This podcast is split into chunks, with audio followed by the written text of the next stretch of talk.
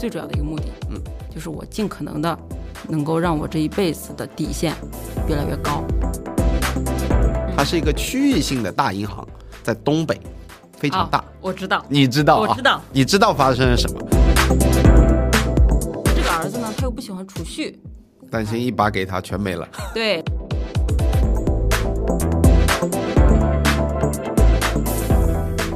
Hello，各位听友们，大家好，欢迎来到新的一期的截胡不截财的节目。今天我们邀请了一位资产配置领域的一位大佬、一位专家来跟我聊一聊资产配置的话题。他是零零七七总。零零七七总，他是七七探险和二小姐笔记的呃公众号的主理人，然后呢，在资产配置呃配置领域呢也沉浸多年，所以今天呢，呃，希望他能跟我们各位听友们分享一下关于资产配置这个话题的方方面面。七总跟大家打声招呼吧。大家好，我是零零七啊，呃，很高兴能有这个机会跟大家来聊一聊资产配置这个话题。您先给我们简单介绍一下您目前的工作的一些内容，包括我们所在的一些公寓的，就是嗯呃，我刚刚介绍了公众号的名称，嗯，那么我们现在具体是做什么的？跟听友们分享一下吧。OK，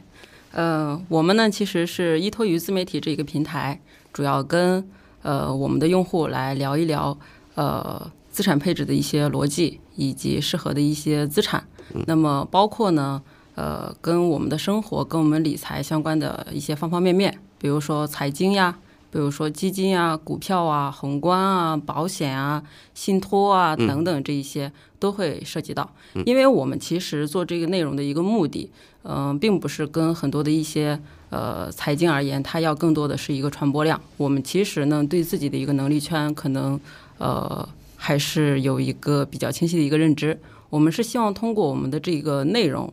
呃，能够让大家呃以一个更低成本的一种方式，那么呃了解到自己的一个资产配置应该如何去做规划，能够让自己的一个生活的一个幸福感或者说确定性能够更强一些。嗯，我们从开始到现在也一直都是这么做的。那么很荣幸，我们现在有七百万的一个粉丝。哇，这个是一个分相当大体量的一个粉丝群啊。对，嗯，那么。呃，包括以后我们也一定也包括以后我们也一定一定会坚持下去，就是只跟大家说，呃，我们自己的一个呃，对大家而言可能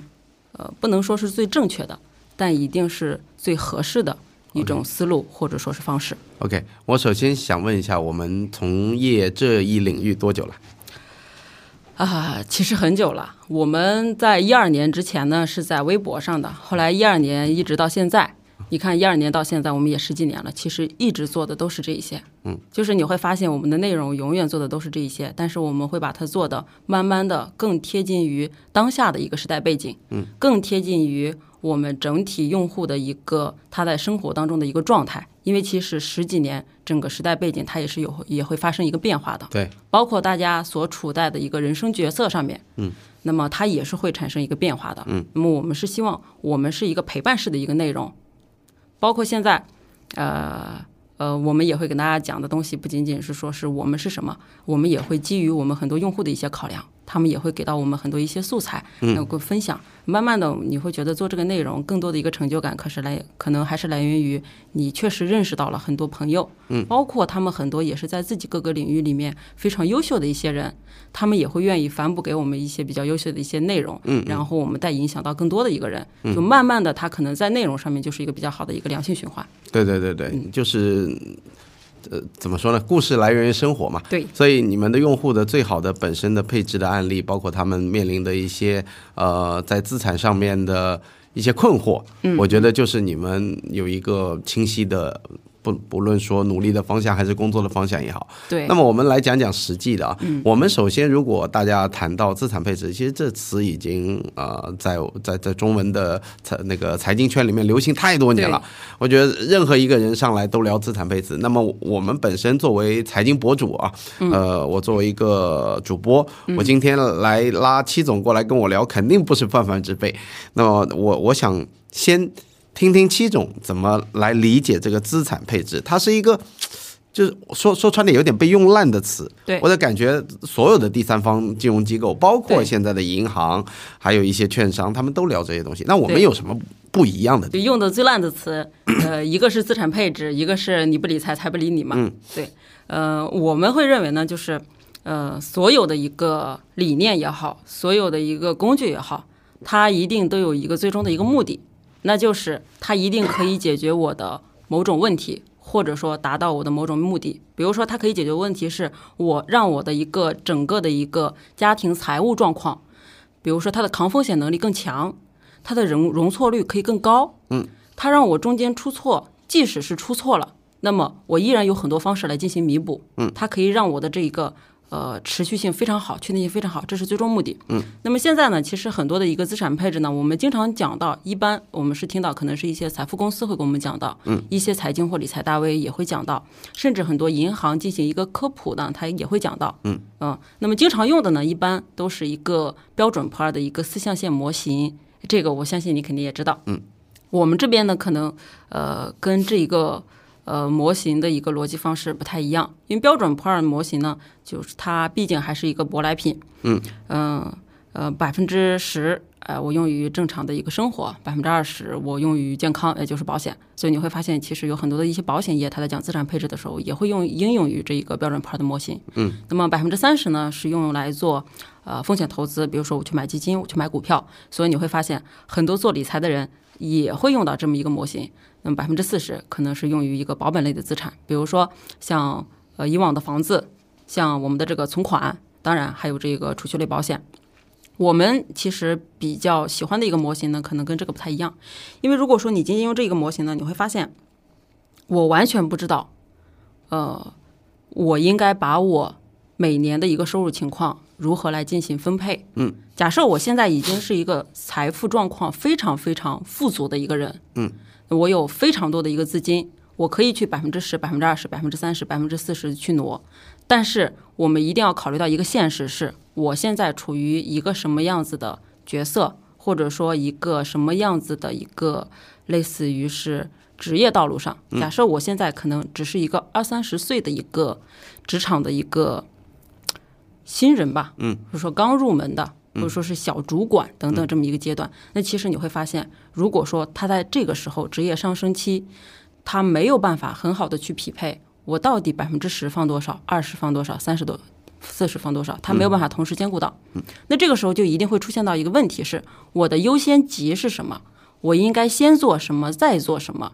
因为这是跟你的人生阶段相关系的。那么我们其实提出的一个资产配置的一个模型呢，是一个蓄水池的一个理论模型。这这个什么概念？这个其实跟我们的那一个马斯洛的一个需求理论会非常、论对非常相似。我们要找到我们的优先级，我们要先满足我们的一个什么样的情况，再解决什么样的情况，再去追求什么。所以我们的这一个蓄水池的一个蓄水模型呢，我们把它分成了三层，就是第一层。就是我们最需要解决的事情，我要先保证我活下去，嗯，很好的活下去，嗯，那这个生存呢，就是那么我们都知道，我想活下去，一方面就是啊、钱的问题，呃，我要保证我日常的衣食住行，以及应对我的一个呃职业上面的一些人情往来啊，或者说我的一个晋升的一些学习啊等等。刚需，对，那么第二个呢，是我要保证我能够活下去的是，我能够有钱治病。嗯，那么这个，那么无非也就是配置一些高性价比的一些，或者说杠杆比较高的一些保障类的一些保险，嗯，就可以了。嗯，那么这就是第一层，保证我活下去。那当我已经活下去了的时候，我一定是希望我能够活得更好，我这一辈子活得更好。那我们就要基于一个需求角度。那么我这一辈子想要很好的活下去，哇，我要盘点一下我有哪一些的一些需求是我这辈子一定会要完成的。那么我们就以一个三十岁的一个男性作为一个举例吧。三十岁在一线城市，可能这个时候他应该往往处于一个可能要婚配的一个阶段。嗯，那么中国人婚配呢，就是首先我娶媳妇的话，我要三金彩礼，我要买房子的钱，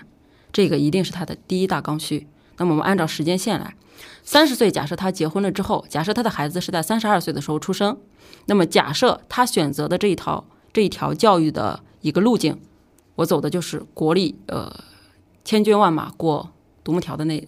过独木桥的那一条。嗯，那么他的孩子在十八岁之后才是他的教育上开支非常多的一个状态，也就是说我上大学的这么一阶段。对对吧？那么这个时候你就会发现，虽然说十八岁以前他陆陆续续的一些辅导班也会花，但是这个是取决于他自己的一个实际情况。但是如果说只论的是学费开销以及日常的这个生活费用，一定是十八岁以后。那么他还有一个刚需，就是他要解决从三十二岁往后推十年，也就是当下二十年以后，他为孩子教育所储备的资金。嗯，储备金，嗯，对教育。那么还会出现一个阶段，三十岁的时候，可能现在他的父母是五十多岁，不到六十岁。嗯。那么往往父母到六十五岁以后的时候，无论他再怎么不想麻烦我们，我们也一定要进行赡养父母。赡养父母。那赡养父母两方面，一方面是正常的一个日常的开支，一方面是我要为他的一个健康进行一个兜底。那么我为我的父母所应对的这个赡养的一个需求，它也是一个刚需。嗯。所以这已经是他第四个刚需了。对。那么还有第五个刚需是，我们都会老，就算我前面可以不结婚不生孩子。或者说我的父母走的也比较早，对，那么我一定要做我自己的一个养老，对，那么这已经是他的第四大需求，也就是无论什么角色的人都会有的一个需求。OK，那么当然除了之外呢，有些人可能他也会有一些其他的一些追求，比如说，哎呀，我一定要在我四十岁的时候来一次环球旅行，那你环球旅行要花多少钱？这也是你的刚需，嗯，或者说你有其他的，这个就是因人而异了嘛。对，所以他这一辈子如果说真的想要过得非常呃完美的走下去，那么最起码这些刚需。他也要提前解决好，嗯，那么这些刚需，他要把它放在一个，呃呃，首先我在用这笔钱的时候，它能够安全，那就是首先它要能够本金安全。第二呢是有一个好处，你会发现我的这些需求不是集中爆发，有的爆发的早，有的爆发的晚，嗯，爆发的晚的中间，你就可以利用时间，你去找一个，那我刚好在第二十年的时候，我要用钱的时候，收益最高且保本的一个地方去，嗯，那么。三十年之后，我刚好要用钱的时候，我去放到了一个呃那个保本且安全的地方去，或者说，在我呃自己做养老的时候，那其实我自己做养老的时候，其实我在意的不是收益了，我在意的是活钱。嗯，我把我退休之前所准备的所有的资产，在这一刹那，我要尽可能的把它转变成这种持续性很高的现金流。嗯，那比如说这种可以用一些像养老年金啊等等这一些来进行一个替代，所以这个。第二需求呢，就是我要保证我能够解决我所有需求的钱。我把我所有的一些需求，那个分析一下，我什么时候用，要用多久，要用多少，我中间有多长的时间来进行一个配置等等这一些，呃，我把它配置好，这就是我们的第二层。那你会发现，我第一层能够让我活下去，第二层能够让我这一辈子活得很好。那么我活得比较稳啊，对，我听下来啊，活得比较稳。嗯，呃，那么第三层呢，就是人总是要有。诗和远方嘛，嗯，我第一层跟第二层我都已经隐忍克制了这么久，我第三层你总归要让我放飞一下吧。那么第三层呢，就是用来你可以尽可能的去和风险换收益，就是你可以呃去做一些风险投资，嗯，或者说你可以去吃一些时代的红利，或者说国运的一些红利等等这一些，这个就是风险投资。嗯，那么为什么把风险投资放在了第二、第第三位呢？是因为啊，你会发现我第一层跟第二层做完了之后，我第三层的钱我即使全部亏掉了，顶多我不是那么富足，但是一定能够保证我这辈子还是很安稳的。嗯嗯嗯嗯，这个是我们现在想资产配置的一个呃最主要的一个目的。嗯，就是我尽可能的，就是能够让我这一辈子的底线越来越高。下限比较高，对，上限呢就看运气了。比较高，上限呢，那就是你比如说你的专业实力啊，嗯，你的运气啊，嗯，你的机缘呀等等这些。嗯，我听下来的感觉啊，这第一层是我解决当下的问题，对，我要吃喝拉撒，我要现在活在这个城市里面，因为比如说像我们都在上海，我们第一个感觉就是你在上海所有的东西都要钱，除了空气不要钱。我真的现在的感觉就是这样子，随便到哪里，你停车，你的你出行，你没有一项，就哪怕你骑一个共享单车，你都是需要钱。所以在第一层解决的里面，虽然说它真的就叫刚需，你每一每一毛钱，你都要把它利用起来，然后解决当下的。方方面面的生活，然后到了第二层呢，我理解的，它除了它可以说是应该是解决未来的问题，嗯，对吧？对，因为第一层解决你当下的问题，第二层你解决你未来的问题，未来的很多不确定性。那么我听下来的感觉就是说，未来的大部分应该是通过，呃，很多产品都是在保险领域用用于解决的，对吧？呃，未来的话，它是分时间周期的，嗯。呃，因为其实你要看，我们其实最希望的是我在用钱的那一刻，你给我来一个本金保障就可以了。嗯嗯。那么首先我们可能就要盘点一下，那么基本上资产呢，它就会分成三大类吧。第一类是保本保息，第二类保本不保息，第三类可能是不保本也不保息的。对。那其实我们可能只能从保本保息以及保本不保息里面去进行一个挑选。嗯。那么比如说，你看我们从第二层来看。假设啊，我们还是以一个三十岁的这么一个男性作为一个举例，假设他的婚房就是在五年之内要买，嗯，那其实他一定是要在五年之内去选一个保本且在五年之内收益相对比较高的。那么你整体看下来呢，你会发现，比如说像大额存单这一类，可能就会更适合他。对，他真的要去买保险吗？他反而千万不能去碰保险。对对，时间太长。对，嗯，但是这个我们是从一个。安全以及收益的角度上面去进行一个考量。嗯，那么如果说我们再从一些功能性去进行一个考量，假设呃像养老年金吧，那养老年金呢，可能它更在意的是一个稳定的一个现金流。嗯，那么其实稳定现金流它主要给你提供的可能也是一个安全感的问题。如果说我有一千万的一个存款，那么可能我花到只剩两百万的时候，我还是不敢花了。嗯，但是如果说我是一个每年给我呃现金流比较多的一份养老年金。那么我每年的支出我是不需要担心的，因为我知道我花完了之后，你下个月还要给我发，对，或者说我今年花完了之后，你明年还要给我发这么多钱，对，我确定性非常强，对，你的金额，你什么时候给我发的日期，对我都知道，对，所以你会发现，并不是说，呃，我们应该去选某一个产品，而是一定是基于我们自己的一个需求角度，或者说怎么能够让我们觉得更安心、更舒服，嗯，然后再去考量。我这一个产品，最后再去考量的是收益。OK，啊，这点我觉得还是蛮认同的。嗯，知道今天早上我接待了一位客户。嗯，我讲一下我我今天早上的一个情况啊，因为我们我们现在在录音的时间是下午，碰到了一位呃，应该就像你典型你刚刚描述的这位人呃画像的人群。嗯，三十岁不到的一位年轻人，非常优秀。呃，九八五加常青藤，我就透露到这里，你就知道他的背景了。嗯，啊，然后在上海的顶尖的游戏公司里工作，顶尖的游戏里公司里工作，非常非常的优秀。嗯，来找我咨询，他是我碰到的，应该说到目前为止第一位，他没有来问我买房需求，因为大家都知道我是做房产博主，但是。他没有来咨询我房产的意见，他是说我因为在工作里面非常的卷，工作非常非常的忙，导致我没有时间有额外的时间出去社交。除了我的工作的上下级呀，包括自己的公司的圈子以外，我几乎是个技术宅，我没有时间出去社交。然后呢，我也没有时间去了解财经知识。嗯，他说我工作了三年，我。辛辛苦苦攒到自己第一个第一桶金，然后这笔钱现在躺在银行里当活期，躺了快三年了。这我就觉得哇，真的有的时候，如果你把它应用到自己头上，你会发现你可能是那么回事儿。对于我们来讲，我们可能都在财经领域啊、资产领域啊，可能呃投入的精力比较多。嗯，你会发现这些是就是说 手到擒来的一些知识，但是你对于大部分的人来讲，可能这都是一些盲区，嗯，哪怕正常的，对吧？嗯，因为每个人术业有专攻，你不可能方呃面面俱到。那我们可能到了他们的领域，我们也是两眼一抓黑，是的，对吧？你让我去聊游戏怎么设计，我什么都不懂。嗯，那刚好只是碰到了我们擅长的领域而已。所以为什么讲这个 case 呢？就是说，再厉害的人，他一定都有他的资产配置需求。对，这个是其一，是让我认知到。第二个呢是，就是说现在在一个这么卷的情况下，我们早上我们聊的一个话题就是说，他说他现在单身，他在为未来做规划。然后为什么他来找我一个房地产博主咨询？是因为他说他不认识其他的能接触到的财经领域的。呃，他认为可以有背书或者值得信赖的人，但是他因为之前陪伴他的朋友来听过我给他的朋友做过咨询，他觉得说认可，所以他就主动联系我。嗯，就是这么一个背景，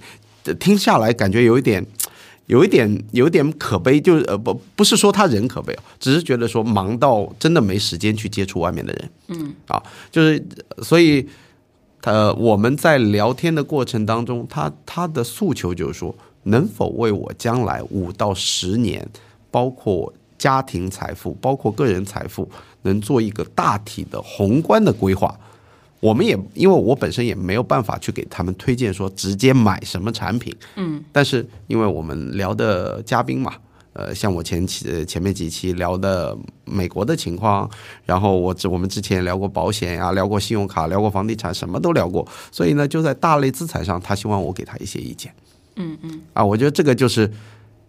我觉得很好的一点，就是年轻人知道自己哪一方面不足，他主动的。呃，这个所谓的就是伸出手来去寻找他认为更有价值的人，给他提供他不认识的那这那方面的一些知识储备吧。嗯嗯，我我相信你们也肯定是有碰到过很多形形色色的有趣的客户。对，有没有没有什么实际的案例来分析一下？就说资产配置听似听烂的词，嗯，但是真的是一个非常有需要的刚需。这个的话。是可以先可以先分享一个，嗯，他也是在自己行业里面，其实是一个非常优秀的一位律师，然后主要服务于一些上市公司。嗯嗯嗯，他自己呢也是有自己的事业，有自己的公司。嗯嗯，他其实主要过来找我们呢，也是因为几个原因。第一个原因呢是，呃，他马上要结婚了。嗯啊，那么她跟她的老公呢，同时都是企业主，那么他们就会面临几个问题是。一旦结婚了之后，那么我们如果说婚前资产没有进行很好的一个隔离，嗯，也可能会导致我们的债务没有进行隔离。OK，啊，因为中国是没有破产法的，个人啊，理论上目前没有执行的。对，所以他来找我们做咨询呢，其实你会发现他已经是脱离了收益这一个角度了，他其实更在意的是我怎样把我已经赚到了的钱，让他能够保证它安全。嗯，我们现在企业经营的很好。但是并不排除以后我们两个人的企业任何一方可能会出现一些经营上的一些困难，或者说是债务。嗯，那是他那他是否会牵连到我们婚前的一个资产？呃，我很不放心，我要进行一次隔离。对，但是他们两个人是是是提前商量清楚的。OK，啊，女方是律师。对，那她是等于说自己做开律所的合伙人这种角色。呃，类似啊，OK，类似。呃，这是，所以他其实最主要要求的就是我要保证我以前以前已经赚到的这些钱的一个安全性，要做一个进行一个隔离的一个问题，并不是说是因为哎两口子不信任，哎我要把我的钱挪出去，主要是这个。那么我们是基于他这一个诉求，然后给他设计的一个方案。就那这种你如果说单纯给他去找收益高低是没有意义了，对，甚至即使这个收益是零，他还要付部分的托管费，但是能够保证他的这部分。呃，资产是安全的，他也是乐意的。类似像信托，对，OK，类似像信托，嗯嗯。当然，中中国很多的一些呃，就是比如说信托，比如说像保险金信托吧，嗯，其实也是需要配偶两个人都签字的嘛，嗯，需要两个人都知道。那么还有一个呢，是一个呃，也是上海的，啊，是大学教授，哎，呃嗯，他本人呢是大学教授，他的先生是企业的高管，两个人年纪也已经比较高了，有一个儿子。OK，嗯，儿子呢三十岁左右，呃，刚从美国回来，嗯，但是儿子呢有一个坏处是，他不是特喜别特别喜欢存钱。OK，啊，那么这呃这两口子呢，就是这对夫妻呢，他们的一个诉求是，他太不喜欢存钱了，我们希望他能够养成存钱的习惯。他儿子背债吗？不背债，不背债，不透支信用卡，也不透支，也不背债。但实际是否透支，我确实不清楚啊，人也没跟我说这么细。嗯，但是总而言之是要解决的是我，就是我们两口子，对吧？我是大学教授，他呃，我的先生是企业高管，我们两个人享受到了时代的红利，嗯，也享受到了所带来的一个回报。对，嗯，那我希望我们前期储备的这一些能够很好的过渡到我儿子的手里面去，对吧？嗯，那但是这个儿子呢，他又不喜欢储蓄。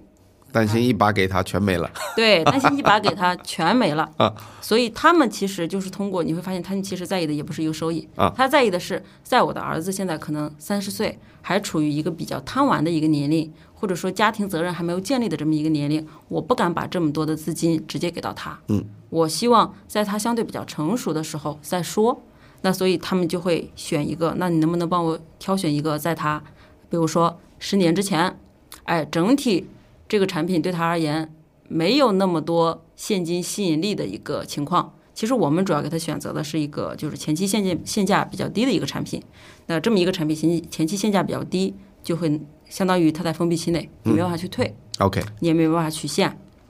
通过这个来限制住了他，呃，就是想要让他儿子强制储蓄的这么一个作用。OK，但是你会发现，这两个其实全都是基于了一个什么样的角度呢？就是保险的一个角度。那么我们我们也有一些用户呢，他会想，那就是我现在我五年之内我就是要买这个房子了，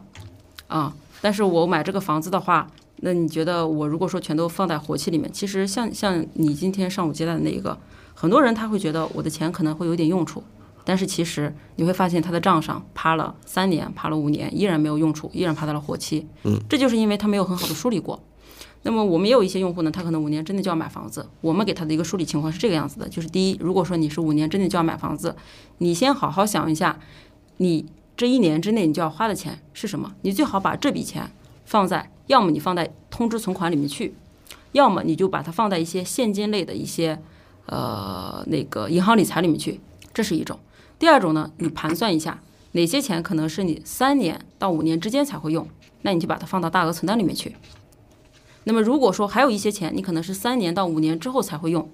而且整体的资金占比，第一是比较少，嗯，第二呢是你现在你能够预见，我三年之内我的工作非常非常稳定，我每年都会有结余，都会有新的现金流来进行补充。那你又喜欢做风险投资的话，你可以去买一些，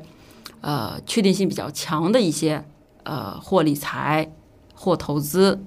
都可以，嗯，但是整体呢。是他一定要先想清楚，你到底是希望你这笔钱什么时候用，都是什么时候用。所以你会发现，我们的工作往往并不是说给你出一个建议，我们的工作大部分的时间全都用于跟我们的用户一起做梳理，就是梳理完你这笔钱是什么的钱，嗯，要干什么用，什么时候用。把这些东西梳理完了之后，你就会发现，其实中国的金融体系也没有那么完善。你梳理来梳理去，能用的资产就那么几大类。嗯，所以选产品是最简单的事情，OK，梳理才是最麻烦的事情。梳理需求，然后知道自己真的要什么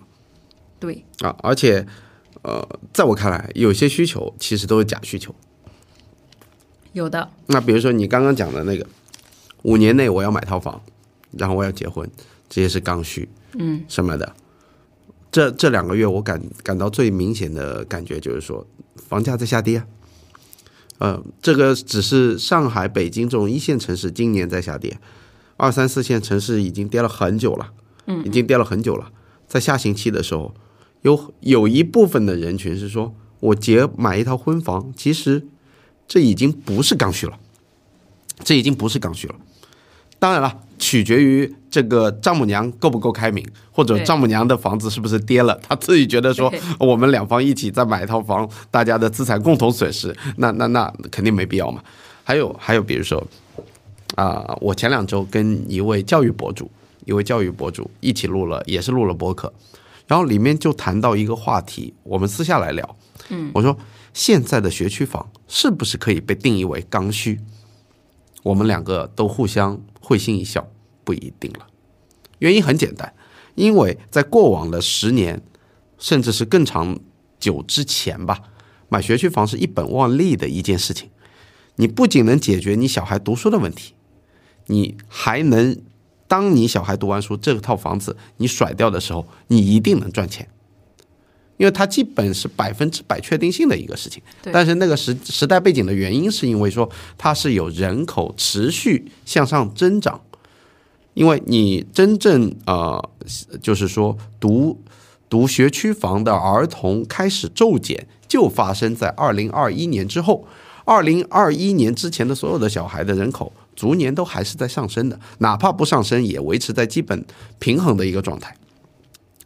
这个是一个时代背景。可能是因为第三次婴儿潮的孩子，呃，因为第三次婴儿潮的孩子是一六年生的，啊，那一六年、一七年是最后的一次，哎，不能说最后，这个讲的有点不对了啊，应该说是我们短期内看到的最高的一波的婴儿潮。那在这之前呢，大呃出生率都还是相对比较平稳的，嗯，这个是客观事实。所以呢，就是说以前的家长认为买学区房是刚需，一方面其实夹杂了投资。对，啊，我既然买一个东西，我能又能把它利用起来，我又能赚钱，那我干嘛不买？对，那那这个思路如果应用到将来你说的未来五年，我要买婚房这个概念，或者是买任何资产的概念，假设这个资产类别，它可能未来五年整体都在下行，最典型的就是房地产，嗯，第二典型的就是教培行业，嗯，对吧？因为出生率下降，你跟婴幼儿相关的所有产业一定会萎缩。那么像这些行业，你如果说说它是刚需，你一定要投入到这里面，开始我觉得很多人的心里会产生问号的。现在只是没有那么明显说这个观念立马转过来，但是你想，当一部分的呃城市中产，包括吃过时代红利的人，七零后他们的子女，或者是八零初，现在像有些八零初的小孩儿，可能也都快二十来岁了。嗯，啊，八零年。八零年的小孩二十几岁不呃不是说那么不常见，所以当他们的子女进入婚嫁这个阶段的时候，他们是比较清楚说，哎，我们成长的环境，我们经历了什么，收获了什么，现在的社会环境是怎么样？可能这这种传统的观念说，我们结婚像你刚刚讲的，一定要有彩礼，一定要有房子，一定要有车子，又那个时候会变的。那个时候可能需求是说，你结婚你先给我三张 人寿保单，或者什么其他的东西，因为这个时代真的一直在改变。那我们父母那时候，啊问就结婚的时候问一下，你的父母有养老金吗？啊啊有，加一分，对是吗？有可能啊 你给自己买了保险吗？啊，好，加一分。那那保险啦、存款啦、投资理财啊，这些都是一个评量，呃，就是说衡量你整个家庭资产健康的维度的一些呃内容嘛。其实可能是因为跟时代背景的一个变化。对啊就是以前的话，就是整体经济确实它是处于一个比较向好的一个嗯阶段。那在这个时候呢，其实大家的攻击性是比较强的。对就是我不管你在做什么，但是呢，这个时候相当于是大家在一个赚钱的一个时间节点，能多赚就多赚。嗯，所以你会发现，但是现现在就不太一样了。现在呢，大家可能就已经转变到，你跟他说，哎，我跟你说一个赚钱的一个机会，嗯，他可能就要打一个犯一下嘀咕，你为什么把这个赚钱的机会说给我嘞？陌生人就觉得你是骗子了。对，那现在很多人他可能追求的不是这种攻击性，嗯，他可能追求的就是一个安全性，就是托底的资产，嗯，到底够不够多？对以前呢，大家想的是啊，那你这种攻击性、这种增值的资产，那个投资性的这种盈利性的资产，你是不是做的比较多？嗯对。对，这个可能也是整体时代背景的一个原因。对，虽然说现在很多人他可能还是会比较追求一个，就比如说盈利收益，但是我相信呢，就是这个很多时候一个变化它是有一定的滞后性的。对啊，一定是有的人先反应过来，有的人呢他观望观望观望再反应过来。对，啊，当然也会有很大一部分人他可能永远也反应不过来。嗯，无非是别人说什么他就信什么。而且我觉得这呃这很大一部分人就是很大一部分人。对，我我相信，呃，您做播客跟我们做公众号可能也是一样的道理。我们就是希望，最起码我们的用户，嗯，他们能够属于那一些呃紧跟呃时代的一个脚步或者说是背景，嗯，那么尽可能的好好的经经常检索一下自己的财务状况是否健康，对，呃，能够保证他们的一个兜底资产能够比较多，他们的一个整体的一个就是抵抗风险的一个能力能够更强。没错嘛，这本身就是收听我们的那个听友，包括我们看我们公众号的读者，就是我们希望传达给大家的就是这样，希望你成为这个时代的财经领域的弄潮儿，你不要被时代落下。那我你刚刚讲到的大部分的那个情况，就是说大家发生趋势改变的时候，很多人还没有反应过来，甚至永远反应不过来。是的，我每次去到银行，我都会有这样的感触。真的，这个我觉得，我觉得可能会冒犯很多人，但是我的感触就是这样子。我每我因为我经常会跟银行打交道啊，嗯啊，不管我的供应商也好，还有包括我要自己要做一些投资理财啊，经常要到去跑银行，所以我我自己本身开了二十家银行的储蓄卡，二十多家吧，外资行、内资行、中资行、股份制什么都有，还有包括地方城商行。现在我自己在收，嗯，我自己在收。前段时间，呃，我想想啊，是什么时候？我我在博客里讲过，我说一家股份制银行有危险，它里面牵扯到了一些呃房地产的债务很严重，但是我没有准备道姓，所以呢，呃，就是当时跟一位嘉宾在聊天的时候，我说这里的可规避尽量规避，然后还有一家银行是我上个月的时候啊，这里我不妨可以。我不点名啊，但是我可以描述一下，它是一个区域性的大银行，在东北，非常大。哦我知道，你知道啊？我知道你知道发生了什么，也知道他跟皮带哥之间发生了什么啊？所以呢，因为我太太是东北人，所以呢，我们呃，我太太家里的亲朋好友很多都在东北生活，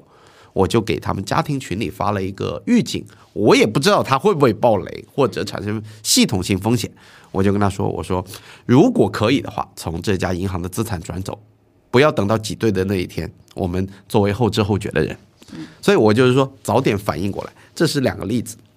那么为什么讲到说我每次去银行，我都会觉得说有有一大帮人永远叫不醒的，其实是一帮不愿意改变的人。我我有看到过五十岁左右的人群到银行，到现在还在用存折，嗯，存折，存折，这是让我觉得很诧异的。你一张银行卡能替代你很多功能，你为什么要用存折？然后呢，用存折的人百分之百不可能用手机银行，对不对？它的网银功能啊，很多功能都都没办法用。很多人去转钱到银行柜台上面去转钱，他排队花很多时间。你要找，银行高峰期的时候，你排队可能在那边叫号，一等就是半个小时、四十分钟。他为了去转个，比如说两三千块钱，他要坐在那里排队。呃，人家问他，我我听过最诧异的一句话说，我不相信机器，在机器上面，呃，我不知道存折能不能在机器上转钱啊，卡是肯定可以，嗯，但是我之前在排队的时候，偶然听到过说，我不相信机器，我要在当面柜台转，习惯了，因为多年养成的习惯就是这样子。那这个就是被时代第一轮抛弃，第二轮抛弃，第三轮抛弃。第一轮抛弃存折的年代，那个时候可能还是九十年代，对吧？第二轮抛弃，你你还在用卡。要跑到银行柜台去处理啊！我们去处理的一些问题是真的没法解决，必须要到银行面对面去解决的时候。但是我我每次排队，因为啊，这可能站在自己的出发点嘛，因为被这些认为说无效的排队时间所挤占了资源的时候，我每次都会有几句抱怨。我就说。你们你们银行柜员不会开导开导用户，让他们在手机里完成这些动作吗？明明一分钟能解决的，你非要在银行去磨蹭个四十分钟、五十分钟，对吧？那这个就是你刚刚讲到这点，我感触很深，就是有的人就是被时代叫不醒。那叫不醒呢？还有一个就是大背景，我们都知道现在的整个，我们来聊聊一个很有趣的话题——收益率。嗯，我觉得。近两年吧，这翻发生了翻天覆地的改变。那这个收益率的改变呢？你可以说是收益率，呃，中枢也好，还是无风险收益率的整体的下行，或者说，呃，趋势整体是向下的。呃，在银行还能观测到一个非常明显的变化是什么呢？很因为资产新规是在二一年是吧？二一年执行的，从此。大量的理财和一些投资都净值化了嘛？对，净值化了之后呢，就所谓的不保本了。对，不可能说保本，他用 R 一 R 二来给你分类而已。嗯，所以到了这个时候，很多人还在沉浸于过往，我买一个银行的理财产品，刚对保收益还能给你五左右的年代。对，他为什么说现在不仅不保本，呃，会赔钱？保本的这些存款的低的要死，现在的四大行给你一点五五的一年期的存款利率，嗯，我我我看到的数据应该是最低一点五，平均也就大大概在二以内吧，嗯，一年期吧，嗯，所以他们就不干了，他们就不愿意了，就说，哎呀，原来的还是原来的好啊，原来的一个状况，我们可以无脑的去产生一些高收益。但是你有没有碰到过这样的一一些客户？其实是有的，这个可能分成几类，可以分享一下。第一类呢是你会发现很多的一些用户，他会慢慢的去找一些，呃，呃，收益比较高的一些，比如说村镇银行，嗯，这是一种。嗯，但是呢，找完之后他又不放心，对，他会一直跑过来问你，呃，什么什么什么什么银行安全吗？什么什么银行安全吗？嗯，但是但凡问到这种点，就是大家为什么会想要存银行？嗯，无非就是觉得我存在那儿之后，我能睡得着。安全，对，那么如果说你这笔钱在那儿存的，你已经要跑到公众号上面去问一个陌生人他安全不安全，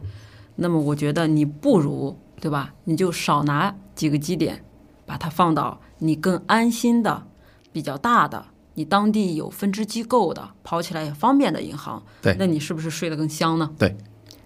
对吧？这是一种，诶，只信任银行，哎，但是好像现在也不那么信任了。对，但是又要找一个收益高的地方。啊、其实前一段时间的那个存款特种兵，也就是嘛，因为不同银行可能不同的一些区域的一些分行啊，或者说是营业那个营业厅，它的这个收益率可能不太一样，大家就开始看有个时间差。对对，这个这个背景可能跟大家分享一下吧。那个就是说，呃，为了去追求高收益，有的人坐高铁跑到另外一个省份去买理财，对，就做做存款。对，呃，这是一个，还有一个呢是美元存款。嗯啊，因为我们在降息，但是美国是在加息嘛。嗯，呃，他也会问，哎呀，那这个美元存款是不是可以买呀？我一年可以拿到一个四点三的一个利率，好香。嗯嗯，那么有的有的一些人呢，他就会不断的来问，但是其实我们都知道，呃，像这种外币。存款它最大的一个风险，其实并不是说你这一个收益率的问题，或者说利息的问题。我最大的一个风险就是它其实是一个汇率波动的问题。没错，对，所以其实这里面又用到又又用到我们刚才资产配置那一套逻那套逻辑了。嗯，你这笔钱到底要用来干什么？嗯，如果说你这笔钱就是用于我的孩子要出国留学，我要在国外把它花掉，对，那你去买美元存款，它当然没有问题。对，但如果说你所有花钱的场景都在国内，你是一个普通的老百姓，对吧？你没有这种外币的一个诉求，难道你再专门的去跑去开一个港卡，开一个美元存款存，然后再去开一个账户，然后你再去换汇，然后你再去存，存完了之后你再结汇，再换回来。那如果说中间汇率一波动，你白忙活一场，可能还会亏，那可能还会亏。对。对，特别是现在这个点位，对。你你有的人，如果你看衰一点，有的人说可能往八方向去，嗯，但是鬼知道你七点三，至少从历史维度来讲，目前是一个阶段性的高位，嗯，就像是保卫三千点一样，但是三千点保不住了啊，这两天，对，嗯呃还有一点呢是。呃，关于这个银行理财，其实银行理财无非是我把这个遮羞布，或者说我把这个黑盒子的幕布给你扯掉了。以前呢，我这个布盖在这里面，你中间银行理财是否是亏，你不知道。我只要在你最后到期的那一刻让你是赚的，对就可以了。对对，无非是现在我把这个布给你扯掉了，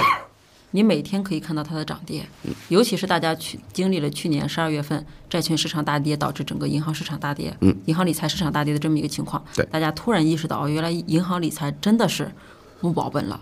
这么一个问题。嗯这个其实我们有的时候我们自己在团队里面也会去沟通。现在年化五的一个收益率跟跟过去它年化五的一个收益率，你所面临的风险真的是一样的吗？嗯，因为如果说它是一个整体经济向好的一个情况下，大家有很多的一些用钱需求，企业有很多的一些用钱跟扩张的一个需求，那么在这种情况下，对吧？我肯定是有更赚钱的一个资产跟投资，对，对我才去愿意高息去借这个钱。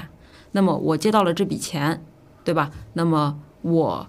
未来的这个资产我是覆盖得了的，我还有的赚，我自然愿意去去借。但是现在如果说我已经我整个市场上面已经没有这么多好的资产了，没有这么多赚钱的资产能够让我拿到了，那么我凭什么又付一个比较高的一个利息，愿来愿意向银行借钱，来愿意把它包到这个银行里面、银行理财里面去，包到银行理财里面去来找你借钱呢？嗯，所以现在我们都会觉得，如果说同样都是五个点收益率的一个理财产品吧，其实背后它所面临的一个风险性真的是完全不一样。对，就是你以前五个点，可能你面临的假设你就是三个点的一个风险，或者说亏损五个点的一个风险，那么现在可能面临的是你要亏损十个点的风险，甚至十五个点往上的一个风险。对，啊，其实我觉得很多人其实他都能够反应得过来，但是呢，这个可能也是这个时代背景下面的一个时代背景下面的一种悲哀吧。大家都知道现在过得很艰难，但是他又确实不知道他应该改变些什么，所以他可能存有一定的侥幸心理也是有可能的。嗯，嗯，我觉得吧，你刚刚讲到，就是说过往的百分之五跟现在的当下的百分之五，它其实面临的风险是完全不一样的。因为整体就像我前面提过的，呃，就是无风险收益的利利率中枢在下移。其实，呃，对，嗯，就我可以刚好分享一个国债的收益率，嗯，你看像八月份跟九月份的时候，国债的收益率，像三年期，我记得应该还是一个二点八五，五年期还是一个二点九七，哎，当时呢。我就说，我说十月份国债收益率应该是要下调，嗯，呃，十月份的国债收益率果然三年期跟五年期都同时下调了二十二个基点，二十二个基点，对啊，那其实这个这些已经不是说新鲜事儿了。我们所有的虽然整体大家经常听到降息一词，那降息呢，我们周期应该已经维持了近两年两年多了吧，呃，三年了吧，从疫情开始嘛。疫情开始就一直进入降息，那其实我觉得根源的话，是因为说，像还是那句话，时代改变了，它的一个 GDP 快速增长的一个过往三十年的时代浪潮已经结束了，那我们不可避免的已经进入了一个中低中低增速的一个社会。对吗？因为因为当当我们盘子已经做到全球第二大经济体的时候，我们不可能无止境的每年百分之六七八的去增速，对这在人和呃人类历史上任何一个国家都没有出现过。所以，当你的其实 GDP 就可以理解成整个社会的劳动效率的提升嘛，嗯啊，你产生的产生的这个价值的总额的提升率，那你如果同比去对比，你今年跟去年，你里面还贴呃，就是要排除掉它的通胀的因素，嗯。所以我们基本上可以预见的，就是说，将来未来的十到二十年，我们就是在一个维持三到五之间波动，可能中枢在四左右吧，对吧？那么中枢在四左右的一个前提下面，你作为老百姓的话，你如果选择了安全的、稳稳的幸福，那你一定是低于这个利率中枢四以下的。简单来讲，就是国债收益率，因为它国家给你背书，对对吧？包括银行存款。银行给你背书，对，那为什么小银行利率可以给的高一点？它背书能力不够强嘛？对，对吧？工农中建它背书最强，所以它给你给的最低嘛。嗯，所以你只要目前，比如说你任何的投资品类，你说它的收益率能超过百分之四以上，那就代表它一定不是无风险的，对吧？嗯，无风险利率曲曲线它一定在 GDP 以下，那么 你想要超额收益，你就要承担风险。对，那过往的我们的。拉到十年前，甚至是二十年前，我们的 GDP 增长率在百分之十以上，所以你的无风险收益率你做到七八，这不是一个很奇怪的事情，对对吧？这个就是一个时代改变的本质的区别。嗯，还有一点我想补充的就是说，我们刚刚讲的说，去年我们经历过理财的呃净值亏损，对啊，亏损的比较厉害，但是呢。它这部分亏损呢，时间拉长维度来讲，因为它风险系数还是比较低的，都是 R 一 R，所以基本上我看它净值都已经回来了，补回来了啊，都补回来了。那么呃，讲到这里就是说，为什么理财产品会亏损？这点事情，一个呢是法律法规发生了本质改变，它不保本了，不刚兑了；第二个呢，是因为也没办法刚兑了，因为在整体的呃整个社会蛋糕不能继续快速做大的背景下面。那你细分的板块、细分的蛋糕一定有些收缩，有些在扩张，对吧？就形成了分化。那你银行理财，你何德何能能保证自己投的所有的底层资产全部是在增长的那一批？做不到的嘛。嗯。那它一定会有一些亏损。嗯。那但是如果如果我一直保持刚兑的下面啊，明明经济环境开始从巅峰往下行期走，但是我这里还持续刚兑，那银行不就拉爆拉爆掉了吗？所以这个也是可能是因为它这个因素，就是导致它这个出台。嗯，这是我猜测啊。嗯，因为本身银行它利润来源也是来源于它一个 息差嘛。对息差，那么它其实最本质上，它也要能够找到那一种比较优质的一些资产。就是我们，但是其实我们也都知道，银行其实它的一个存款，它放出去的呃方式也就两种，一种是放给企业进行扩张，一种是放给个人。用来买房，对对，其实这个是，但是，呃，就现在而言，这两类方式，其实你会发现它都是属于一种收缩的这么一种，呃，现状里面。对，嗯，是，那么呃呃，我们刚谈了就是收益率的话题，呃，你觉得目前我们整体呃在我们的用户里面吧，嗯，呃，我想听听看我们的公众号，包括他后台过来的咨询我们的客户，他普遍是一个什么样的一个画像？然后他们一般最常见的一些困扰是什么？呃，那我说实话啊，啊，那肯定要你说实话，就首先啊，我们公众号的用户呢，它确实比较多，嗯，呃，区域上面一般是以北上广，呃一，线城市。对，江苏、山东、浙江这么几个城市为主，，OK，对，呃呃，年龄层面呢，相对而言，其实还是以三十岁到五十岁之间为主。嗯、其实用户还是比较多样化的，但是因为我们的内容呢，它是跟资产相关的，所以大部分我们的用户过来啊，往往他问的几个问题呢，其实非常简单，嗯嗯、直白的问，非常直白。第一个呢，就是我应该买什么？就上来就要买产品，对我应该买什么？啊，嗯，第二个呢是现在还有没有利息比较高的存款？嗯啊，第三是，呃，A 股还能行吗？呃，对，为什么跌了？为什么涨了？啊，就是你会发现，嗯、虽然。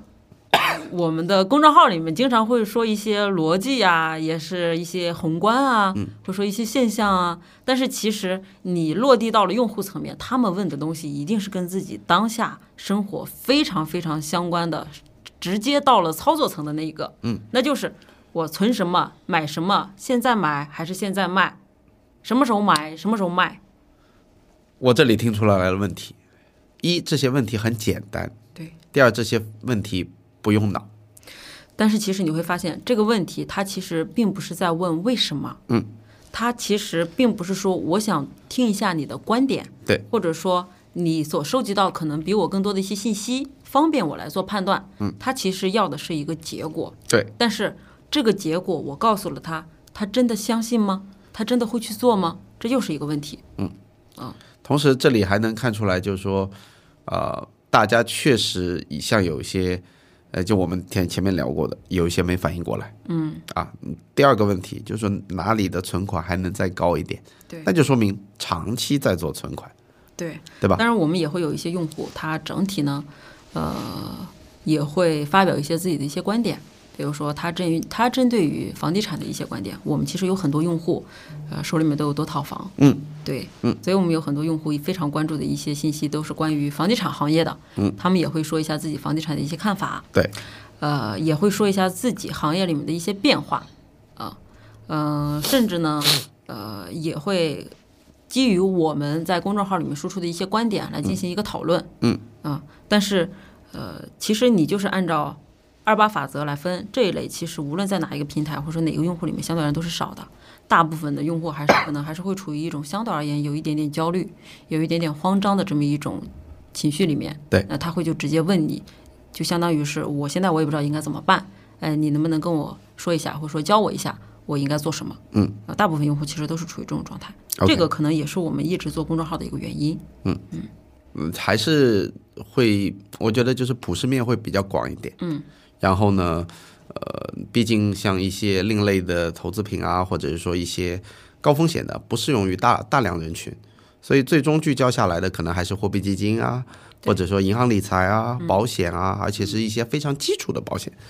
对吧？就是解决掉你一些人力资本的风险，解决掉一些你不确定性的比较大的风险变故的一些内容。对，当然还有一部分内容，其实我觉得也是非常重要的一部分内容，是你能给你的用户提供什么样的情绪价值。哈，情绪价值这个词简直现在流行爆掉了。对，呃，情绪价值并不是说你要让他觉得非常开心，或者说怎么样，你要说一些非常俏皮的话怎么样？其实我觉得不是的，就是每个人呢，他除了考虑到他自己的呃，就是收益、工作，他其实是一个人，他除了要注重效率，他一定会有自己的一个情绪。嗯。那么很多时候呢，就是人的一个角色，他多了之后，他很多的情绪他是不方便跟周围的人讲的。对。他也希望有一个，就是我们都说成年人很倔强嘛，对对吧？他也希望有一个人，他能够理解他的一个情绪，或者说能一个疏导的窗口。对，或者说感受到他的一些呃不舒服的一些地方。所以有的时候我们在公众号里面，其实呃或者说其他的一些自媒体平台，很大一部分的价值就是提供给他一个情绪价值。对我们知道你现在可能过得比较难，嗯，大家都很难，对，没错，这句话是对的。对，嗯，即使你现在亏损了也好，你的工作不如意也好，或者说你遇到了某种困难也好，一定是短期的。最主要的就是你不要去跟别人比，你只要过好自己的日子就可以了。嗯，也不要随便接受一些，就实在不行，对吧？你现在确实过得很难了，非常非常焦虑，实在不行，你先切掉看外面的一些言论，对，先把自己给调整好。我觉得这一块儿是非常非常重要的。是我我我经常从我们的公众号文章上寻找情绪价值。是吧？我前两天刚转了一篇二小姐笔记的文章，嗯，就是三千点破掉的那一天，对然后我就觉得，哎呀，讲出了我们股民的心声。对，其实我觉得一就是大家其实用用户的心思非常非常简单。嗯，我看你的内容也好，对吧？我看你这么长的一个内容，我为你花了这么多的一个时间，我肯定是希望能够收获到什么。最直接的是跟利益相关，对吧？那么其次是，那么你能够让我感觉到非常非常开心，那么这个其实是需要比较强的一个同理心的。是，嗯我们也是希望，呃，我们能够给用户提供的价值，除了这种可能偏向于规划性、功能性的一个价值之外，也能够很好的提供这种情绪价值。嗯啊，他也愿意跟我们说一下他自己现在的一个现状，对他自己的一个人生规划等等。我听懂了。反正我们的服务宗旨，包括我们的一些服务理念，嗯，其实是不单单只是解决一些绝对值上面的收益的问题，对，这而是个我们解解决决不了。对吧？而且解决我们的包括安全性啊，嗯，呃，说直白点，我们晚上我们给客户配置的一些或者建议的一些方法，是能让你睡得着觉，让你安稳，